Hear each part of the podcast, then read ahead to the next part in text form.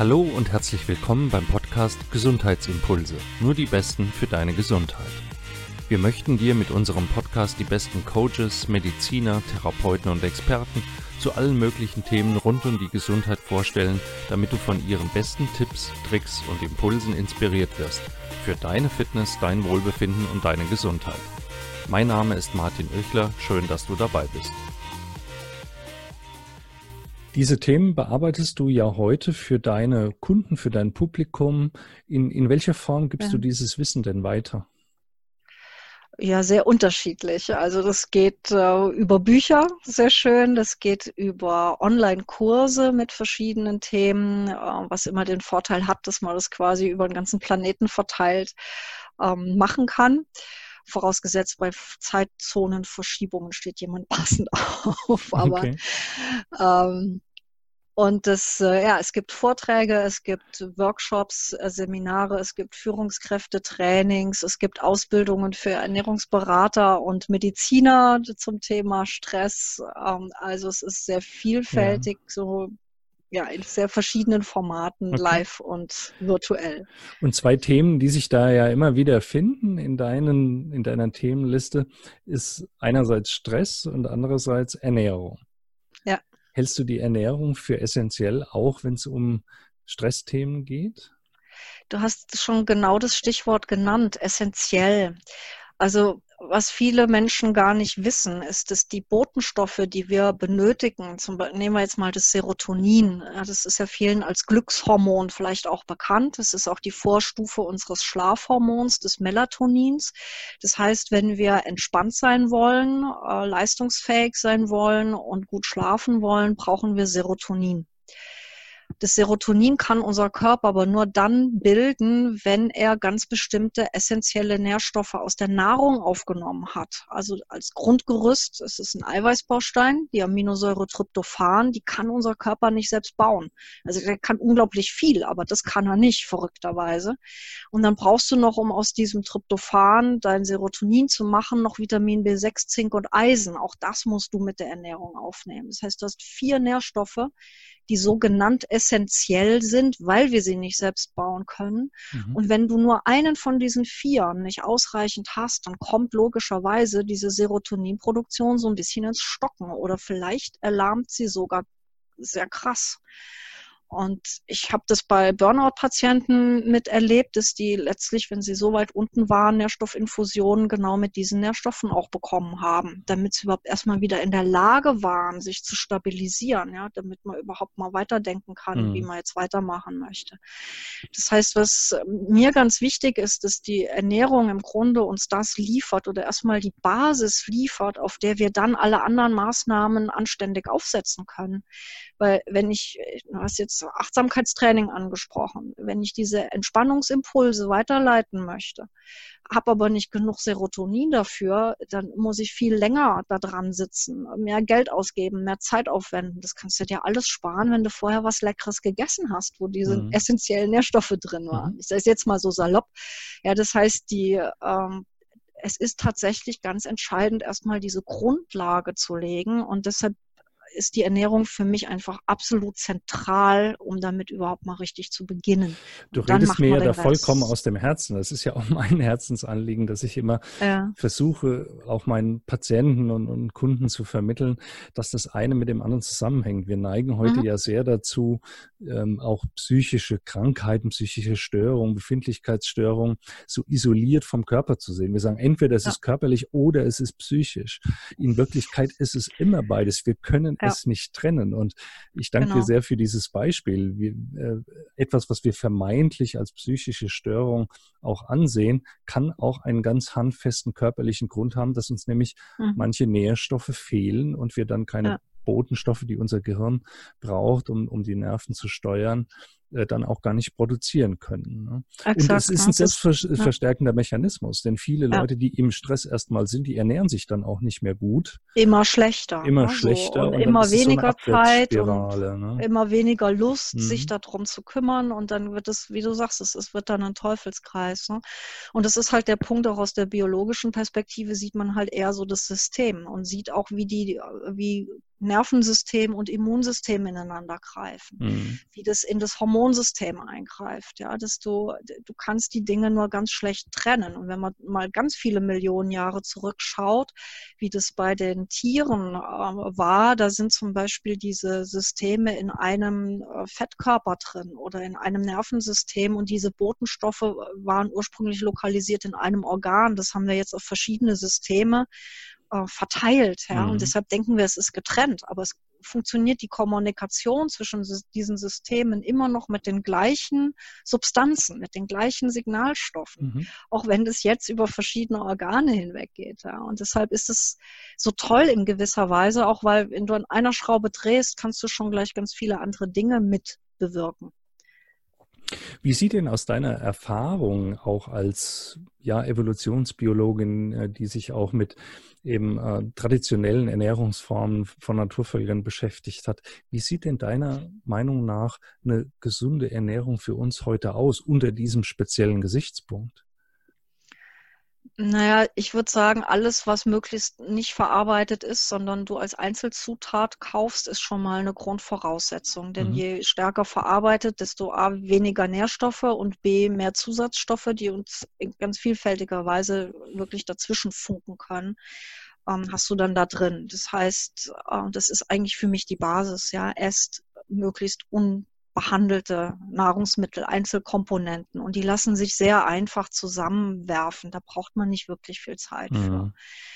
Ähm, das Zweite, und das ist mir ein ganz großes Anliegen, ist, äh, wir haben uns Jahrzehnte auf Makronährstoffe, dann ein bisschen auf die Mikronährstoffe konzentriert. Heißt, jeder kann runterbeten, wie viel Kohlenhydrate und Fette und Proteine da jetzt drin sein müssen. Da will ich mich gar nicht drüber auslassen. Weil da sind wir wieder bei je nach Region, je nach Individuum ja. hast du ganz unterschiedliche Bedürfnisse auch. Ähm, was aber völlig aus dem Fokus geraten ist, äh, das sind die sogenannten sekundären Pflanzenstoffe. Also alles, was toll bunt ist und toll riecht, um es mal als Beispiel zu machen bei den Pflanzen, ähm, das sind heilende Substanzen. das sind hochpotente, pharmakologisch relevante ähm, Substanzen drin, die wir in Kräutern, in Wildpflanzen, in Gewürzen drin haben. Und die findest du außer in einem einzigen Land dieser Welt in keiner Ernährungspyramide mehr ja, wir schlagen uns die Köpfe ein über wie, was muss da oben und was da unten sein, aber da fehlt was ganz Essentielles. Und diese Wildpflanzen oder auch Kräuter und Gewürze, die sind so intensiv auch mit Nährstoffen voll, plus diesen Hilfsstoffen, ja, die ganz viel im Gehirn anregen, Hormonsystem in Balance bringen. Wir haben, wir haben da so einen Schatz liegen. Also es ist eigentlich ein Wahnsinn, dass die vom Radar verschwunden sind. Mhm. Wobei ja jetzt die Pharmafirmen wieder drauf kommen, weil unter dem Stichwort, was ist denn mit Demenz oder mit Antidepressiva, da sind wir so ein bisschen in der Sackgasse, dann gehen die ja wieder auf Suche nach Naturstoffen und finden, oh Wunder, ähm, zum Beispiel in den Gewürzen äh, sehr hilfreiche mhm. Substanzen. Also ich glaube, das ist was, wo wir uns ganz viel Gutes tun könnten und möglichst unverarbeitete Nahrungsmittel und darauf achten, dass wir diese Wildpflanzen oder zumindest Kräuter und Gewürze äh, ganz stark wieder integrieren. Und mhm. dann gibt es noch so ein paar Einzeldinge das, äh, oder auch Störfaktoren, wenn man die noch weglässt, dann ist man eigentlich ziemlich fit. Jetzt habe ich aber gemerkt, dass du da äh, bei einem Herzensthema bist. eines deiner, ich glaube, eines deiner ja. letzten Bücher heißt ja auch Gehirndoping mit Gewürzen. Ne? Gewürzen. Mhm. Ähm, sicher ein bisschen plakativ, Gehirndoping, ja. aber du hältst wirklich auch Gewürze für für wichtig, ähm, was unsere äh, geistige Leistungsfähigkeit angeht. Ja, die geistige Leistungsfähigkeit und lustigerweise bin ich auf das Thema über den Stress gekommen. Ja. Weil die Führungskräfte, die sind ja immer auf der Suche nach irgendwas, was in Sekundenschnelle funktioniert. Ne? Haben ja nicht viel Zeit, aber damit sind die ja nicht alleine. So geht es uns ja eigentlich allen. Und auf der Suche nach der geheimen Substanz, die in Sekunden ähm, den Stress wegpustet, war ich sehr schnell bei den ätherischen Ölen und die sind ja in ganz vielen Kräutern und Gewürzen drin. Ne? Und da tat sich dieses Universum auf äh, bei der Suche nach Anti-Stress-Substanzen. Ähm, und äh, dann war aber auch ganz schnell klar, oh, Also das, was jetzt so die letzten 10, 15 Jahre erstmals erforscht wird, ist auch die Wirkung dieser Substanzen tatsächlich auf eine geistige Leistungsfähigkeit, mhm. also Konzentrationsfähigkeit, äh, Gedächtnisleistung, ähm, alle diese Dinge. Und das, das war eine unglaublich spannende Geschichte. Es, mhm. äh, und es ist noch, es ist jung, weil das tatsächlich ja. noch nicht so lange erforscht ist mit unseren Methoden. Also jetzt muss ich ja mal gestehen, ne, als in Vorbereitung zu diesem Interview habe ich mich natürlich auch ein bisschen schlau gemacht. Ich konnte mir zunächst auch nicht ganz so viel darunter vorstellen und ja. dachte, naja, Gewürze, die verwendet man zwar in der Küche, man denkt jetzt erstmal an, an äh, was weiß ich, das Rosmarin auf, auf den Kartoffeln ja. Oder, ja. oder Vanille im, im, im Tee oder so. Mhm. Ähm, die benutzen wir zwar, weil sie uns schmecken oder weil sie irgendwie angenehm erstmal sind. Aber ja. als ich dann ein bisschen recherchiert und nachgelesen habe, dann ist mir das eigentlich auch wie, ähm, wie, wie, Schuppen von den Augen gefallen, dass mhm. das ja einen ganz anderen Sinn eigentlich hat, dass wir ja auch Gewürze, und zwar seit Jahrtausenden, das kennen wir ja auch aus der Forschung von, von Kulturen lange vor unserer Zeit, dass mhm. die ja mhm. auch schon Gewürze benutzt haben, um zum Beispiel Lebensmittel haltbar zu machen. Die haben ja. aber auch Gewürze benutzt, um sich zu betören. Mhm, die haben das genau, als wichtiges Aphrodisiaka Thema. benutzt, ne?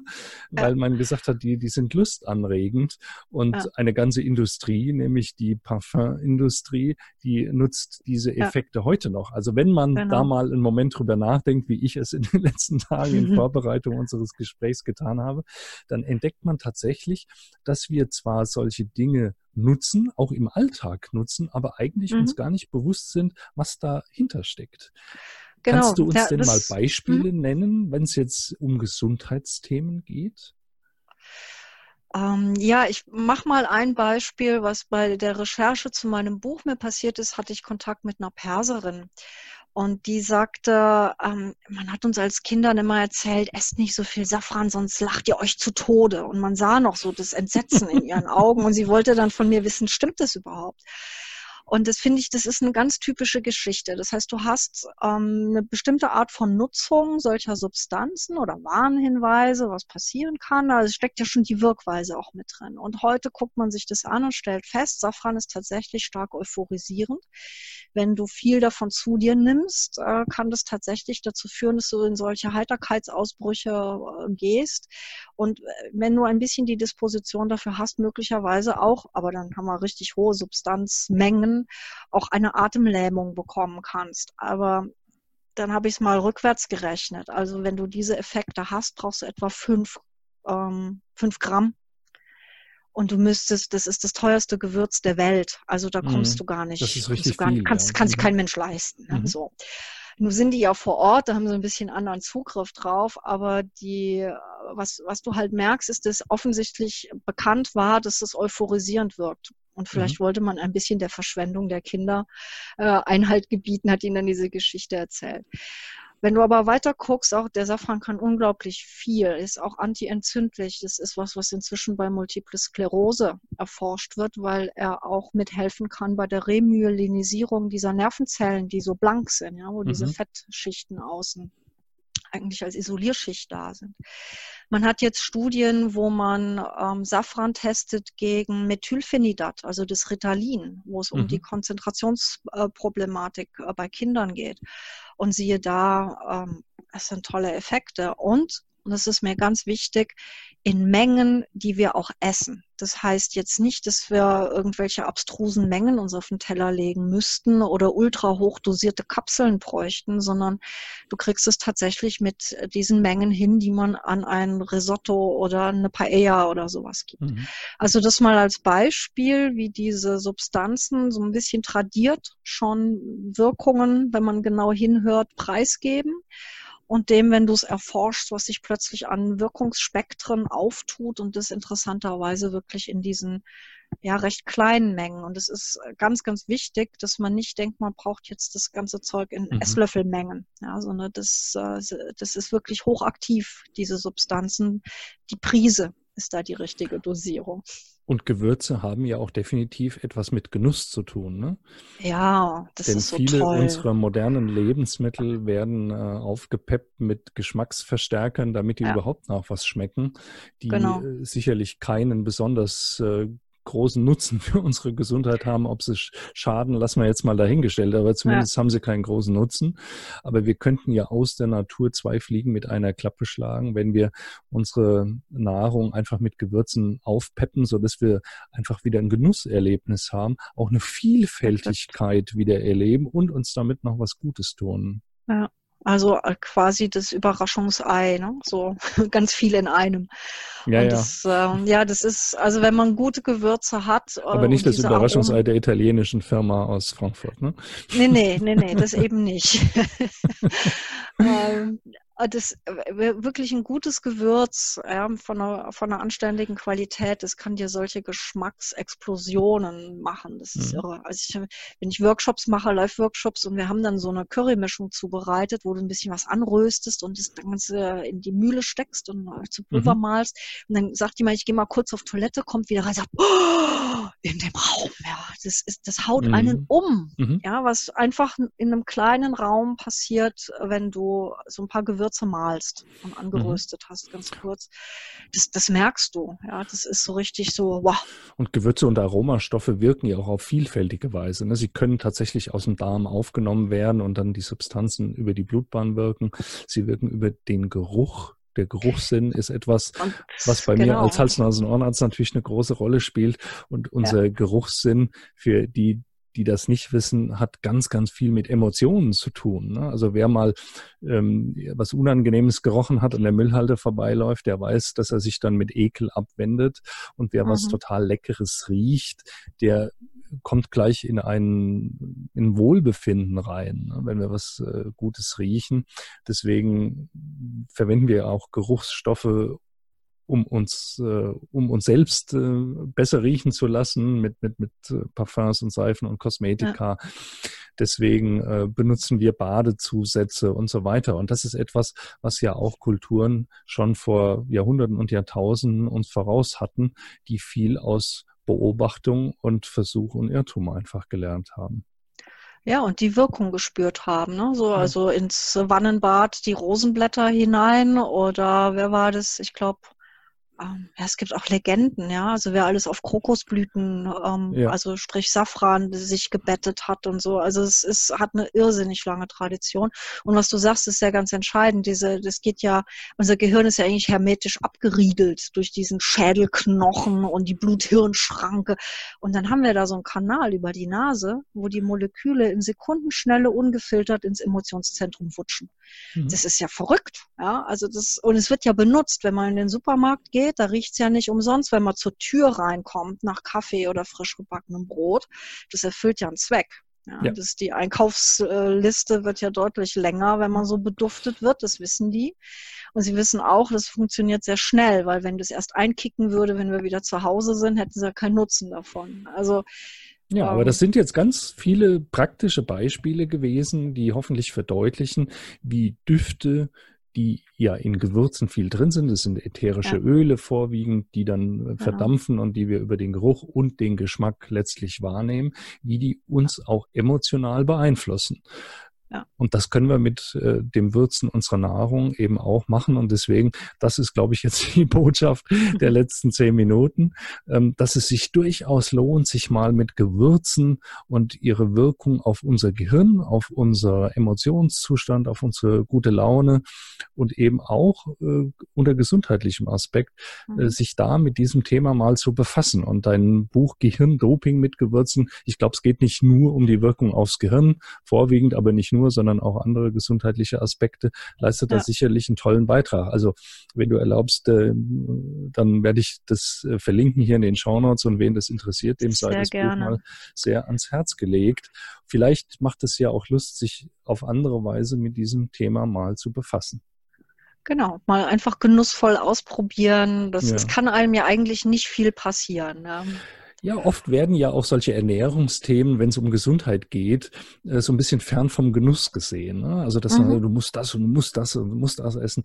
Ähm, ich, ich möchte immer so ein bisschen weg von dem Müssen, sondern ja. wir sollten einfach viel mehr ausprobieren, auch ein bisschen experimentieren und Sachen finden, die uns dann auch mit Genuss erfüllen und gleichzeitig dann auch einen gesundheitlichen äh, Nutzen haben. Das ist ja die Idealkombination und ich finde, da müssen wir wieder hin. Ganz, ganz wichtig. Ja. Und es gibt ja auch ganz spannende Studien, die zeigen, dass wir Appetit tatsächlich bekommen auf bestimmte Nahrungsmittel, wo unser Gehirn quasi Messfühler für hat, dass bestimmte Nährstoffe fehlen. Ja. Das heißt, diese Korrelation, ja, warum isst man bei Stress so gerne Cashewkerne oder Schokolade? Weil tatsächlich in den ähm, Nüssen und Samen wie Cashews oder Kakaobohnen ähm, zum Beispiel extrem viel Tryptophan und B6 und Zink zu finden ist. Ja, also es ist eigentlich kein Wunder, dass wir genau zu solchen Dingen greifen. Die wenigsten nehmen sich dann Brathering. Geht auch, aber es, äh, das passt schon so ein bisschen zusammen. Das heißt auch wieder ein Gespür dafür zu bekommen, ähm, auf was habe ich Appetit, weil ich in einer bestimmten Situation bin und vielleicht diese Nährstoffe brauche. Also auf den Körper einfach wieder gut zu hören. Und äh, solange das nicht verarbeitete Nahrungsmittel sind, auf die man Appetit kriegt, denke ich, kann man diesem Gefühl auch trauen. Mhm. Und das sind Themen, die du in deinen Workshops, in deinen Kursen, in deinen Vorträgen auch weitergibst. Sabine, ich, es ist schon Tradition, dass ich meine Zuhörer, äh, meine Interviewpartner immer frage, ob sie ein Motto haben, was sie so in ihrem Tun und in ihrem Inhalt begleitet. Hast du eins? Ja, ich habe ein Motto und das heißt, wecke mit Genuss, was von Natur aus in dir steckt. Wecke mit Genuss, was von Natur aus in dir steckt. Das fasst, glaube ich, ganz schön zusammen, was wir jetzt zuletzt besprochen haben. Ja. Ich danke dir ganz, ganz herzlich für dieses Interview. Ich denke, es war auch mal ein Thema, was es so noch nicht gab, zumindest in diesem Podcast noch nicht gab, dass Stress, was mit Genuss, mit Gewürzen, mit Botenstoffen zu tun hat. Und es war mal wieder ein Beispiel, dass unser Geist, unser Körper, auch unsere Umwelt, in dem Falle die Ernährung, viel, viel enger zusammenhängen, als wir gemeinhin ja. denken. Und es war wieder ja, ich fand ein toller Gesundheitsimpuls und kann nur hoffen, dass das meinen Zuhörerinnen und Zuhörern genauso gefallen hat. Ich danke dir nochmal ganz herzlich für das Gespräch. Ich danke dir für die tollen Fragen und die wunderbare Atmosphäre und wünsche allen ganz viel Freude und äh, ja, Energie durchs Ausprobieren. Und wer mehr von Sabine hören und sehen will, die äh, Adressen von den Webseiten, wo man deine Vorträge und Bücher findet, hier in den Show Notes. Bis zum nächsten Mal. Tschüss. Tschüss.